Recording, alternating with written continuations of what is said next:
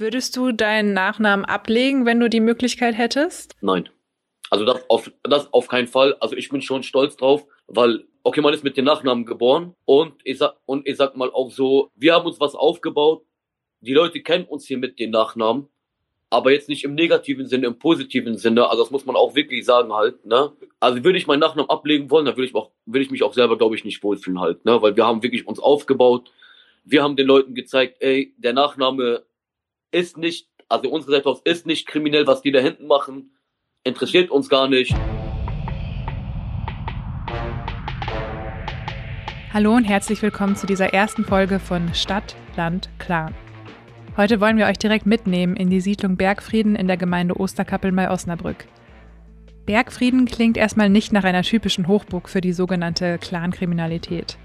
Doch genau hier, auf dem Plattenland in Niedersachsen, werden Mitglieder der Familie Z eben dieser Clankriminalität beschuldigt. Ihren Fall wollen wir in diesem Podcast erzählen.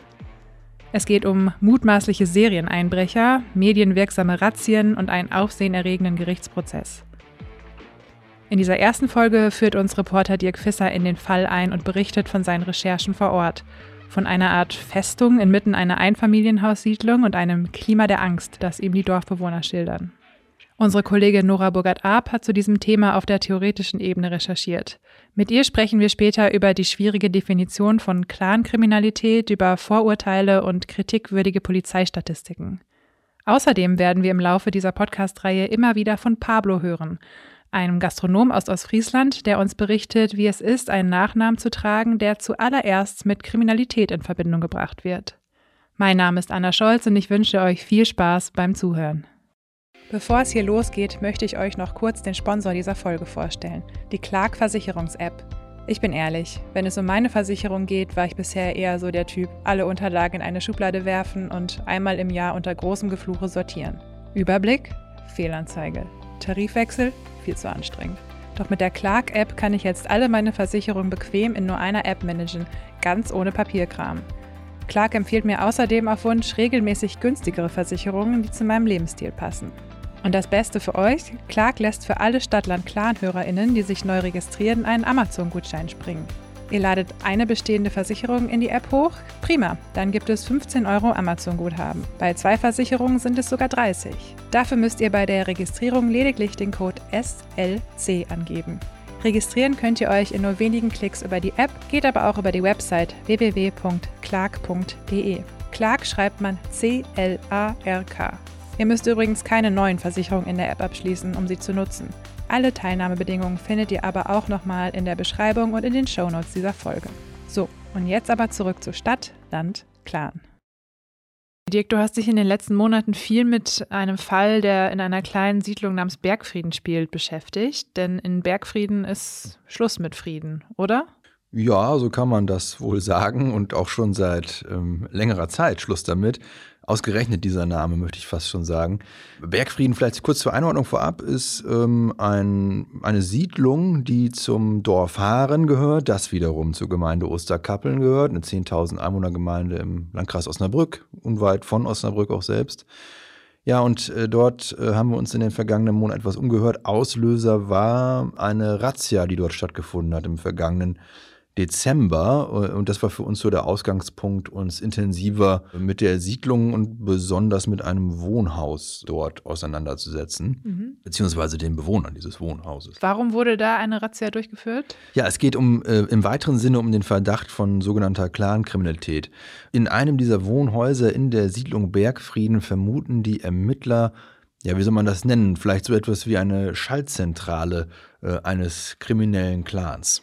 Das klingt schon mal sehr groß und gefährlich. Ja, und die Vorwürfe, um die es da geht und die mittlerweile ja auch schon vor Gericht verhandelt werden, zumindest in Teilen, sind auch genau das. Es geht um äh, eine ganze Reihe von, von Wohnungseinbrüchen, von Diebstählen.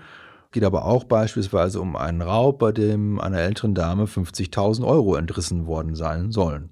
Okay, also keine Bagatellen auf jeden Fall. Das auf keinen Fall, nein. Wird auch vor der großen Strafkammer am Landgericht Osnabrück verhandelt. Und es wird vermutet, dass da Schallzentrale, dass es koordiniert wurde aus diesem Ort in der Nähe von Osnabrück eben. Zumindest kommen zwei dieser Hauptbeschuldigten in diesem Strafverfahren, kommen daher, wohnen da, haben da gewohnt in diesem Haus. Mittlerweile sind sie in Untersuchungshaft, aber äh, die Familie wohnt da in diesem Gebäude. Familie Z, wie wir sie genannt haben. Mhm. Und ähm, von was für einer Familie sprechen wir denn? Wie viele Mitglieder hat die? Also es wohnen in dem Wohnhaus äh, diverse Personen ähm, aber nicht alle sind in dem Sinne Polizei- und ortsbekannt. Das richtet sich vor allen Dingen gegen zwei bis drei Bewohner, Osman Z und Hadi Z, ähm, die zumindest zeitweise, teilweise dort wohnen oder gewohnt haben, bis sie dann bei dieser Durchsuchung äh, im Dezember festgenommen worden sind. Mhm, aber es ist alles eine Familie, die dort wohnt. Genau, ja. Mhm. Was sind diese beiden, die dort festgenommen worden sind, für Typen? Beide sind so um die 30 Jahre alt. Äh, Osman ist der ältere von beiden, zwei Jahre älter als Hadi. Was sind die beiden für Typen? Ja, ähm, einen Eindruck gewinnen konnte man natürlich zuletzt im laufenden Prozess vor dem Landgericht Osnabrück, auch wenn dieser Eindruck natürlich ein bisschen getrübt ist, denn beide werden dort ja regelmäßig in Handschellen vorgeführt und äh, sind in Kommunikation und Bewegung stark eingeschränkt da vor Ort. Also beide jung, dynamisch, würde ich mal sagen wollen, sportlich. Auf, das auffälligste Merkmal eigentlich ist ein langer Bart, den sich haben beide wachsen lassen. Ja, das Umfeld der beiden, speziell von Osman, hat ja sehr intensiv Social Media Profile befeuert mit Material. Das heißt, man konnte da auch ein bisschen so Eindruck gewinnen von einem Lebensstil, der dort zumindest ja zur Schau gestellt wurde. Inwieweit der repräsentativ war, kann ich natürlich nicht sagen, aber es gab da ein bisschen Einblicke. Ähm, und dieser Lebensstil, der da zur Schau gestellt wurde, umfasste teure Sportwagen, sehr teure Sportwagen, muss man sagen. Äh, aber auch Urlaube und ähnliches. Fotos von Essen, ja, das, was man halt so zeigt auf seinen äh, mhm. Social Media Profilen, aber alles doch in einer Nummer hochpreisiger als jetzt beim normalen Nutzer. Ja, und jetzt mittlerweile sitzen sie natürlich noch eine, seit einigen Monaten in Untersuchungshaft in verschiedenen ähm, Gefängnissen, sind also auch getrennt voneinander untergebracht, nicht nur nicht in derselben Zelle, sondern auch nicht in denselben Justizvollzugsanstalten. Das hängt mit dem zusammen, was ihnen vorgeworfen wird. Auf das, was denen vorgeworfen wird, da kommen wir noch im Detail. Nimm uns doch erstmal mit in diesen Ort. Wie sieht es da aus? Ja, das muss man sich vielleicht also so vorstellen. Die, die Siedlung Bergfrieden, die liegt an einer Bundesstraße zwischen Bundesstraße und Bahnstrecke und ist doch insgesamt, möchte ich sagen, ziemlich idyllisch. Ein Familienhaus, Siedlung mit penibel aufgeräumten Vorgärten, schönen Einfamilienhäusern, alles ja dörflicher Charakter, würde ich fast sagen wollen. Man fährt da so die Straße runter, die von der Bundesstraße abgeht. Und dann steht man plötzlich vor einem Gebäude, das sich abhebt von dem ganzen Rest dort, eben weil es sehr hoch umzäunt ist mit einem Zaun, der keinen, keinen Blick eigentlich durchlässt. Die mhm. Auffahrt ist durch ein massives Stahltor gesichert. Und an diesem Tor, wenn man dann genauer herantritt, hängt dann auch noch so ein Schild, ähm, das vor einem Dobermann warnt, mögliche Besucher des Geländes. Okay, nicht sehr einladend. Insgesamt nicht. Ich hatte den Eindruck, als ich davor stand, man stünde da so ein bisschen vor einer Festung, vor einer Burg, auch gerade im Gegensatz, im starken Kontrast zu den Häusern drumherum. Genau. Was haben dann die Nachbarn für ein Gefühl, wenn man so ein Haus neben sich hat? Wir haben mit einigen Bewohnern dieser Siedlung gesprochen äh, und die haben uns insgesamt geschildert, ein, wie es vor längerer Zeit schon mal jemand sagte, in dem Kontext von einem Klima der Angst, das dort herrscht, mhm. das jetzt nicht unbedingt von diesem Gebäude und von der Umzäunung ausgeht, aber von einem Teil der Bewohner oder ehemaligen Bewohner dieses Hauses, die dort, naja, so eine gewisse, wie soll man das nennen, unsichtbare Macht vielleicht haben, die man über diese Siedlung hat. Leute fühlen sich eingeschüchtert, wollen auf keinen Fall, dass wir in der Berichterstattung ihren Namen nennen. Mhm. Heißt es ganz schnell, die wissen, wo ich wohne, die wissen, wer ich bin. Hm, da ist irgendwie Angst im Spiel. Ist denn da mal was vorgefallen, dass diese Angst darauf begründet ist? Wir haben sehr viel gehört und, mhm. und ich will hier nur das wiedergeben, was wir auch letztlich in, im weiteren Sinne dann bestätigt gesehen haben. Ähm, es ist äh, die Rede beispielsweise von Krankenwageneinsätzen unter Polizeischutz. Es ist die Rede von ähm, durchstochenen Reifen, es ist die Rede von brennenden Hecken ähm, und so weiter und so fort, auch eingeworfene Fenster äh, und immer wieder im Kontext mit Teilen dieser Familie, die in diesem Haus wohnt, in der Siedlung Bergfrieden wird alles darauf zurückgeführt, mhm. äh, im gewissen Sinne. Und ja, von da geht so eine gewisse Macht aus und alle drumherum, so ist mein Eindruck aus den Gesprächen, fühlen sich in gewissem Sinne machtlos. Mhm. Ja, sowas spricht sich ja auch schnell rum, ne? gerade in so einem Dorf, wenn da einmal was passiert. Ja, auf alle Fälle. Und man muss ja natürlich bedenken, hinzu kommt, dass dort mehrfach die Polizei mit größtem Aufwand äh, vorgefahren mhm. ist. Also es gab Bilder ja auch von diesen Razzien wieder, die Mannschaftstransporter der Polizei wie an so einer Perlenschnur aufgereiht in der Straße standen. Äh, das bleibt natürlich nicht verborgen. Genau. Und du hast gerade schon mal einmal kurz erwähnt, dass sie sich so ein bisschen machtlos fühlen, die Bewohner. Gibt es denn vor Ort keine Polizei, die da durchgreift und die da in gewisser Art und Weise beschützen kann? Also so wie es uns geschildert wurde, hat man zumindest in Teilen nicht mehr das Zutrauen in die staatlichen Stellen, dort Recht und Ordnung durchzusetzen. Zumindest nicht in dem Sinne, wie man sich das vorstellen würde, weil eben dort Teile dieses Personenkreises so ein eigenes Verständnis von, naja, äh, Recht und Gesetz wohl offenbar haben und das auch zur Schau tragen. Wo dann auch die Polizei nichts mehr zu melden hat. Den Eindruck haben zumindest die, die Einwohner vor Ort. Ob das letztlich so ist, kann ich nicht beurteilen. Ich meine, zwei der Protagonisten sitzen in Untersuchungshaft und müssen sich vor Gericht verantworten. Äh, aber das ist zumindest der Eindruck, der mir dort geschildert wurde. Mhm. Wie lange hat denn die Familie dort schon gewohnt? Ja, die Familie Z ist vor einigen Jahrzehnten, sind es wohl mittlerweile, aus vermutlich dem Libanon eingewandert. Weite Teile der Familie sind nach unserer Kenntnis staatenlos. Die haben also keinen Pass. Die haben einen Aufenthaltsstatus hier, aber ähm, eben keinen, keinen deutschen Pass, keinen libanesischen Pass oder sonst, sonst welche Ausweisdokumente. Libanon, äh, muss man dazu sagen, äh, wurde ja gegeißelt von einem Bürgerkrieg in der Vergangenheit, in dessen Folge viele, viele Menschen geflohen sind. Viele auch davon nach Deutschland, die hier dann bis, teilweise bis heute auch leben. Ähm, und darunter war dann wohl auch, waren auch wohl Familienangehörige der Familie Z. Es lebt die Familie jetzt schon einige Jahrzehnte auch da, wenn ich das mhm. richtig verstanden habe. Ja. Ist das dann für die Anwohner auch schon äh, so lange so eine, ja, was sagen so ein Leidensdruck auch da? Uns wurde geschildert, dass ähm, die erste Generation, also die Elterngeneration von ähm, HDZ und Osman Z nicht weiter auffällig gewesen ist, ähm, in dem Sinne, wie es dann vielleicht die, die Kinder, Teile der Kinder wurden. Ähm, es ist tatsächlich äh, ein Problem, wenn man es so nennen möchte, der ähm, Folgegeneration. Also die, die Kinder der Eingewanderten, die dort zumindest aus Sicht der Anwohner und der Ermittler negativ auffallen. Du hast ja auch versucht, mit der Familie dort ins Gespräch zu kommen und ähm, hast da mal geklingelt. Was ist da passiert? Nicht viel, insgesamt würde ich sagen.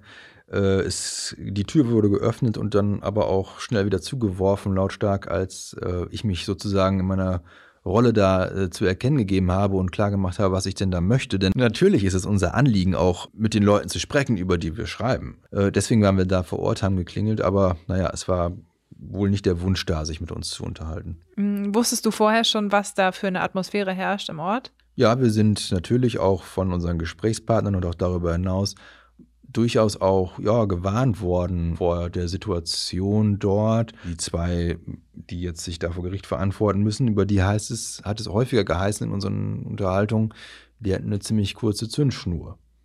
Okay, also potenziell gefährlich. Zumindest ist das das, was uns die Leute geschildert haben. Ich mhm. persönlich kann das jetzt aus eigenem Erleben nicht bestätigen. Du hattest also keine Angst, als du da geklingelt hast? Ähm, nein zu unserem Job gehört, ist, dass man auch vielleicht mal gewisse Risiken eingeht, die man jetzt als Privatperson nicht unbedingt eingehen würde.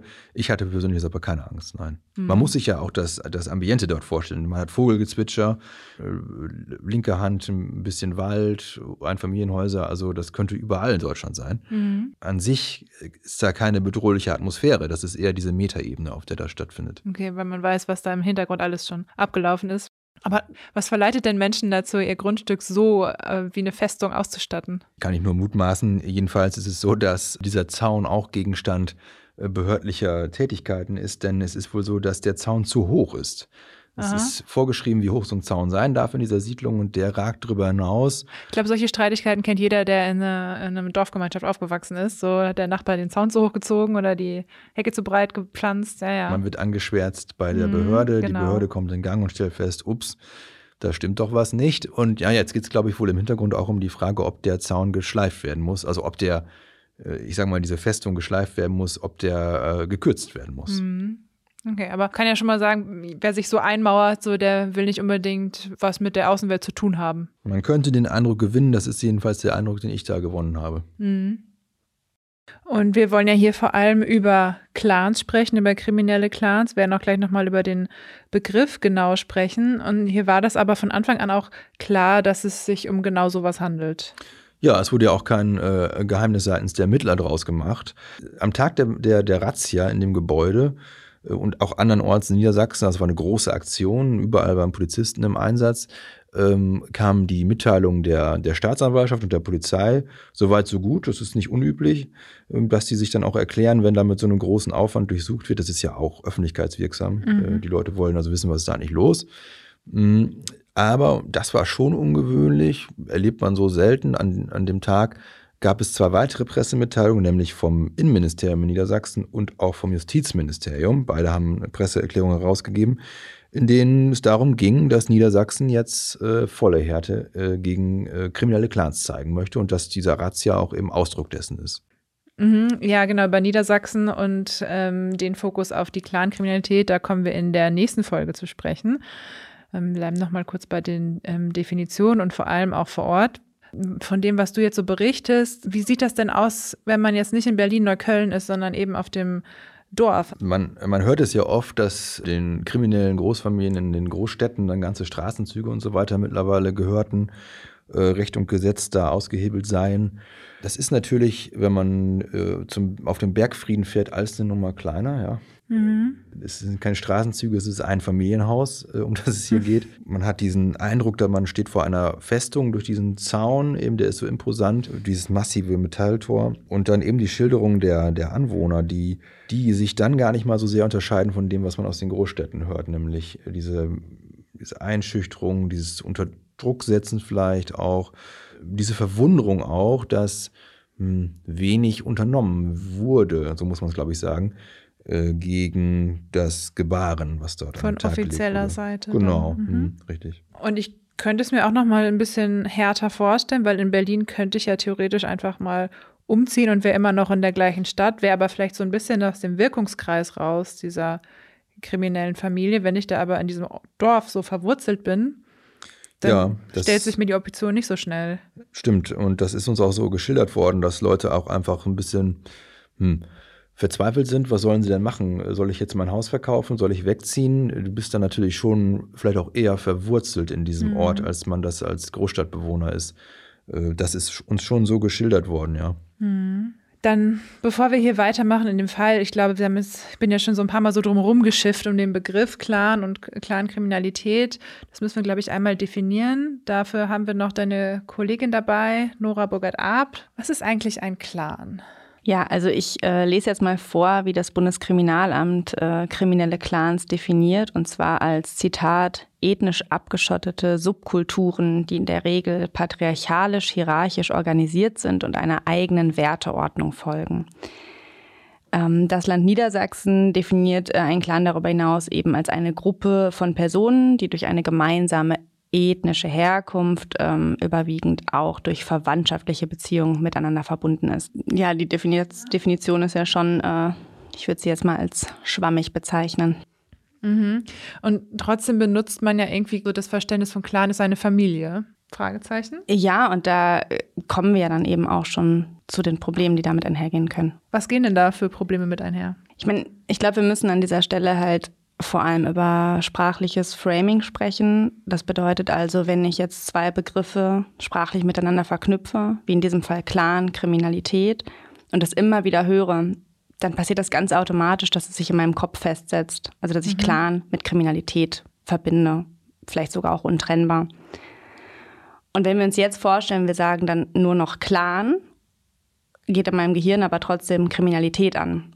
Mhm. Und da sehen wir dann ja auch schon das Risiko, vor allem wenn wir nun mal eben sagen, es geht da um eine bestimmte Zitat ethnische Herkunft, eine bestimmte kulturelle Prägung, dann könnte man es auch jetzt klar benennen und sagen, ähm, wir sprechen hier über arabischstämmige Familien. Das heißt, es kann sehr, sehr schnell passieren, dass ich arabischstämmige Familien mit Kriminalität zumindest begrifflich gleichsetze und das ist stigmatisierend. Mhm. Ich habe das mal gegoogelt, so große Clans, so ich wollte mal wissen, wer das eigentlich ist und dann findet man noch relativ viele Sucheinträge, wo es einfach um Familienunternehmen geht, so, so sehr deutsche Familienunternehmen, die halt auch als Clan gehandelt wurden. Und ich glaube, jetzt würde sich niemand mehr so einfach das Clan an die Tür schreiben, so weil es in den letzten Jahren dann doch eine große Negativität mit sich gebracht hat. Ja, eben auch sicherlich wegen der politischen Fokussierung drauf, was du ja schon angekündigt hast, was später noch Thema wird. Also es ist tatsächlich so, dass es ähm, BKA erstmalig 2018 ähm, unterschieden hat zwischen Clankriminalität und anderen Formen des organisierten Verbrechens und dadurch wird der Begriff ja auch nochmal ganz anders geprägt, weil mehr darüber mhm. berichtet wird, mehr passiert, auch von politischer Seite.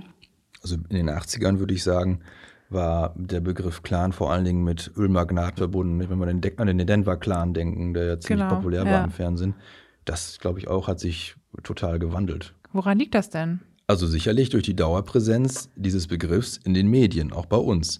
Äh, und doch durch die Dauerpräsenz auch auf politischer Bühne. Mhm. Wie Nora ja schon sagte, wir haben seit einigen Jahren, äh, ist das ein durchgehend eigentlich ein Thema, das auch äh, alle anderen Großthemen, die wir in dieser Zeit hatten, jetzt Corona, davor Terror oder was weiß ich, äh, das hat, schwingt immer weiter mit, läuft dauerhaft mit als eine so als Grundton sozusagen der Berichterstattung Clankriminalität.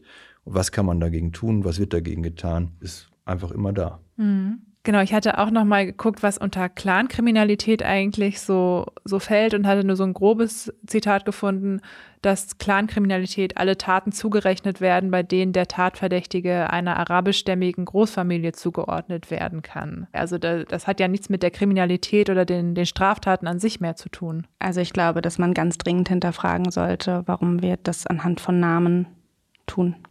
Und eben ja auch, das kann Dirk dann wahrscheinlich auch nochmal besser erklären, was genau dann alles da mhm. reingerechnet wird. Und das geht ja von bis. Genau, da sprechen wir in der nächsten Folge mal genauer drüber, was da eigentlich für Straftaten alles drunter fallen. Aber das ist ja dann in, im Umkehrschluss bedeutet ja das, ähm, wenn ich jetzt Müller heiße und aus einer ähm, emsländischen Großfamilie komme.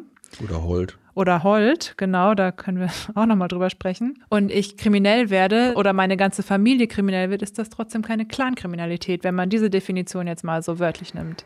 Die Frage ist ja eben auch, was uns der Begriff Clan dann überhaupt bringt in dem Zusammenhang. Richtig, ja. Also ich habe drei Schwestern. Wenn ich jetzt mit meinen drei Schwestern losziehe und Raubüberfälle planen möchte, werde ich nicht als Clankriminelle gehandelt, sondern ich bin Teil einer organisierten kriminellen Bande bin ich natürlich nicht wirklich. also was bringt es mir dazu zu wissen, dass es dabei um einen Nachnamen geht? Was bringt mir das Wort Clan in einer bestimmten Gruppe und bei anderen, die Müller heißen, eben nicht? Steht ja auch an keiner Stelle im Strafgesetzbuch. Ne? Es kann Straftatbestand, Clan-Kriminalität gibt es nicht. Mhm. Ich erkläre es mir so, oder ich würde sagen, man hat hier versucht, ein Phänomen irgendwie zu definieren können dann ja nochmal drüber sprechen, inwieweit das gelungen ist oder nicht. Aber man hat hier versucht, ein Phänomen zu definieren, dem auch einen Namen zu geben. Und der Fall, über den wir hier zu Beginn gesprochen haben, nämlich Osterkappeln, ist einerseits prototypisch mhm. und andererseits aber auch ziemlich untypisch für dieses Phänomen.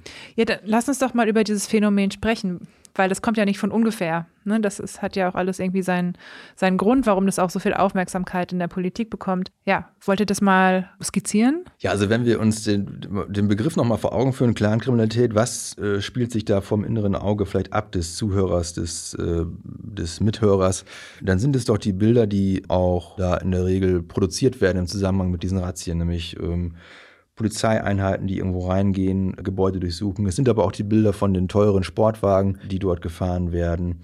Es äh, hängt irgendwie mit Gangster-Rap zusammen und so weiter und so fort. Also es ist eine, ja, eine Ausprägung einer Subkultur, vielleicht kann man es irgendwie so sagen.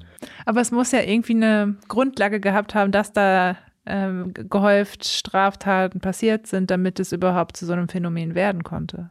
Also es gibt ja die, was wir aus den Definitionen gehört haben, diesen Aspekt der Respektlosigkeit vielleicht auch vor Vertretern des Staates, äh, unseres Staates, mhm. Polizei, das kann die, der Polizist sein, das kann das Ordnungsamt sein, das kann aber auch der Bademeister sein zum Beispiel. Also Leute, die für das Einhalten der Regeln sorgen, die wir uns gegeben haben, damit der Alltag einigermaßen funktioniert.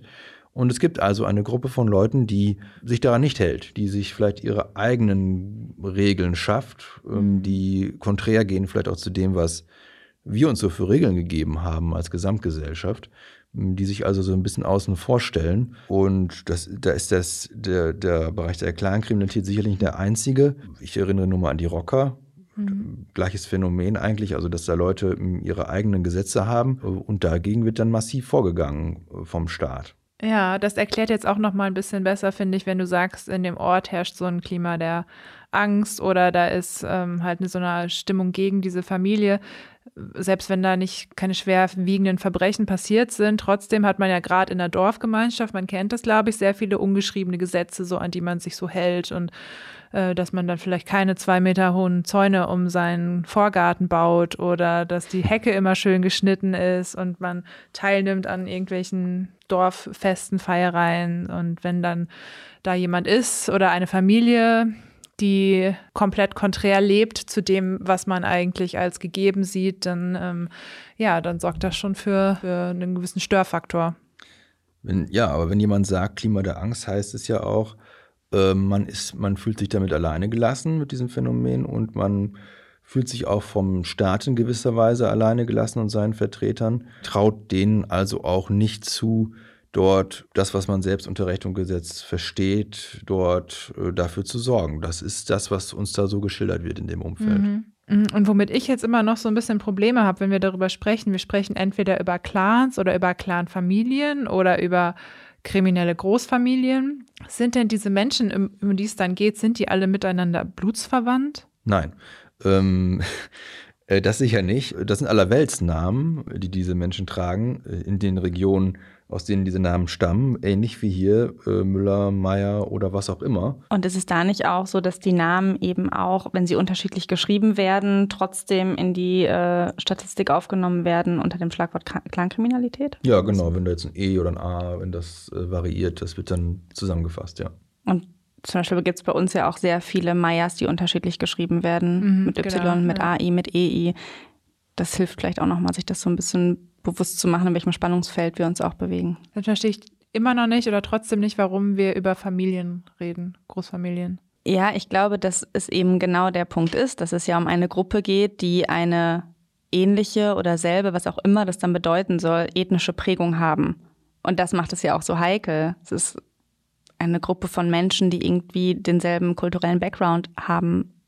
Und die werden dann eben als Clans bezeichnet. Und das macht es ja ebenso schwammig, wie ich vorhin sagte, weil was ist denn das? Wobei bei den Fällen, mit denen wir uns befasst haben, es schon so war, dass äh, diejenigen, die da im Fokus stehen, häufig, wir werden auf die definitorischen Schwachstellen in unserem Fall Bergfrieden sicherlich noch kommen, aber dass doch ein größerer Teil derjenigen, die da im Fokus stehen, tatsächlich miteinander verwandt sind und auch eine Familie darstellen, ein Familienverbund. Mhm. Das ist dann schon so, ja. Genau, auf diesem kleinen Ortslevel auf jeden Fall. Ja, mhm, richtig, ja. genau. Und auch darüber hinaus, mhm. wir werden ja noch darüber sprechen, was da auch vor Gericht verhandelt wird. Dort wird unter anderem verhandelt ein Raub in Braunschweig, 50.000 Euro, die eine ältere Dame bei einer Bank abgehoben hat. Und zufälligerweise waren unsere Protagonisten, so will ich mal sagen, aus dem Bergfrieden dort vor Ort und haben, sollen dieser älteren Dame eine Tasche, einen Rucksack mit diesem Geldbetrag entrissen haben. Nun ist Braunschweig ziemlich weit weg von Osterkappeln, wo wussten die also, dass da mutmaßlich Beute zu machen ist. Mhm. Die Ermittler gehen davon aus, dass in der Bank ein Verwandter äh, unserer beiden, wenn man, so wenn man sie so nennen möchte, Protagonisten als Wachmann tätig war, der eben Kenntnis davon hatte, dass an dem Tag dieser größere Betrag dort aus der Bank abgeholt äh, wird und dementsprechend der Hinweis auch dann Richtung Osterkappeln gegeben wurde, äh, pass mal auf, könnte sich lohnen. So ist zumindest der Verdacht. Du hattest gerade schon mal so ähm, nebenbei erwähnt, dass es ja auch da, im, im, wenn wir über Clans im Emsland sprechen zum Beispiel, ähm, einen relativ berühmt-berüchtigten gibt inzwischen mit dem äh, Namen Holt. Ja, genau. Wenn wir uns nochmal vor Augen führen, diese oder vor Ohren führen, diese Definition äh, der Clankriminalität, die hier angewandt wird, und dann mal gucken, äh, die Familie Holt, für diejenigen, die es noch nicht wissen sollten, eine Familie, die vor der Familienmitglieder verwickelt sind in einen Betrug, ein Großbetrug. Es sollen Energiekonzerne um mehrere Millionen Euro betrogen worden sein, indem man, indem man denen ja, fiktive Windparks verkauft hat. Äh, und wenn man dann so anguckt, wie das passiert sein soll, kommt man an den Punkt, dass da Familienmitglieder, Mutter, Sohn, Tochter und noch ein Sohn, ähm, über einen längeren Zeitraum, man muss es wohl so sagen, clandestin an diesem Betrug gearbeitet haben, nach außen abgeschottet. Es gibt ganz wenige weitere Beschuldigte, die nicht dem Familienzirkel angehören. Naja, und das passt ja eigentlich schon auch auf das, was wir hier unter Clankriminalität gerade besprechen. Genau, ist für mich eigentlich eine viel stichfestere Definition als so dieses äh, Schwammige vom BKA, was wir eben gehört haben. Also, dass die, dass da Absprachen getroffen wurden. Natürlich ist man auch in so einem Familienzirkel irgendwie geschützter, vertrauter miteinander. Also man kann die ganze Geschichte der Holz nochmal in unserem Podcast Windmacher auch nachhören.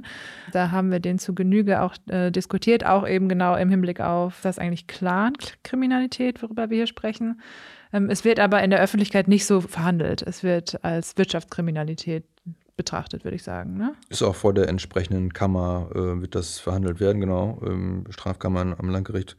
Wie, wie, gesagt, es gibt keinen Straftatbestand Clankriminalität. Du kannst da niemanden deswegen anklagen. Mhm. In unserem Fall Osterkappeln jetzt nennen wir auch keine Familiennamen. Warum machen wir das nicht? Na, wir haben da schon gehadert und auch länger äh, drüber nachgedacht, ob wir es denn das tun oder nicht. Und äh, sind am Ende zu dem Ergebnis gekommen, wir machen es nicht. Eben weil nicht alle Familienmitglieder, die dort auch wohnen, im Fokus dieser Ermittlungen stehen, nicht vor Gericht stehen, die wohnen da auch weiterhin. Man sollte sich da auch tunlichst vor Vorverurteilungen hüten, denn wie wir schon besprochen haben, es gibt viele Menschen mit diesen Namen, die nicht kriminell sind, die einer ehrlichen Arbeit nachgehen, ähm, die ihre Steuern zahlen, die gute Staatsbürger sind.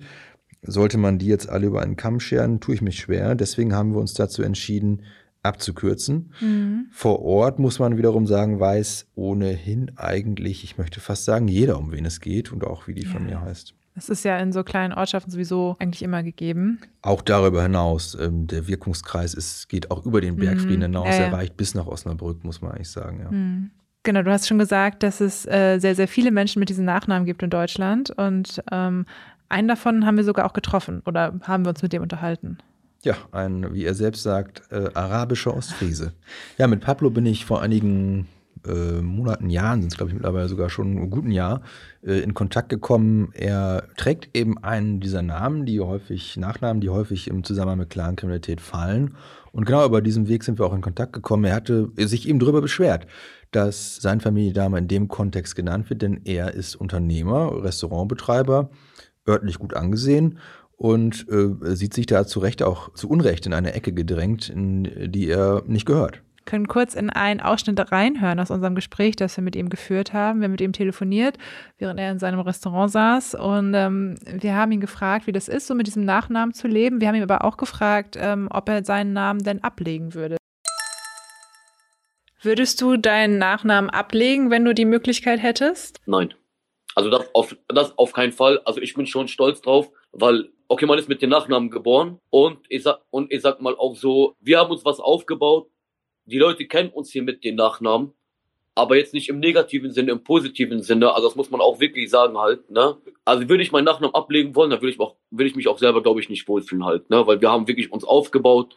Wir haben den Leuten gezeigt, ey, der Nachname ist nicht, also unsere Seite ist nicht kriminell, was die da hinten machen. Interessiert uns gar nicht ist sich aber auch deutlich bewusst, ne, dass es diese negative Besetzung gibt von seinem Nachnamen. Er sagt ja auch, wir haben den positiv belegt hier bei uns im Umkreis und bei uns wissen ja. sie, dass wir keine Kriminellen sind. So kam ja auch der Kontakt zustande, das mal klarstellen wollen. Genau, das ja. Missverständnis, das da vielleicht auch in der Öffentlichkeit herrscht.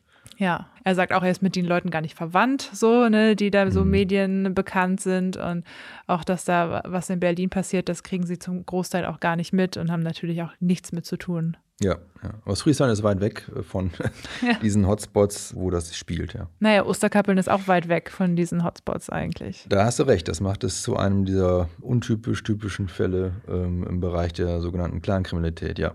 Da sprechen wir in der nächsten Folge weiter drüber. Ja, die Reise führt nach Melle. So, das war Teil 1 unserer Serie Stadt, Land, Clan. In der nächsten Woche machen wir, wie Dirk schon angedeutet hat, einen kleinen Exkurs nach Melle zu einer anderen arabischstämmigen Großfamilie.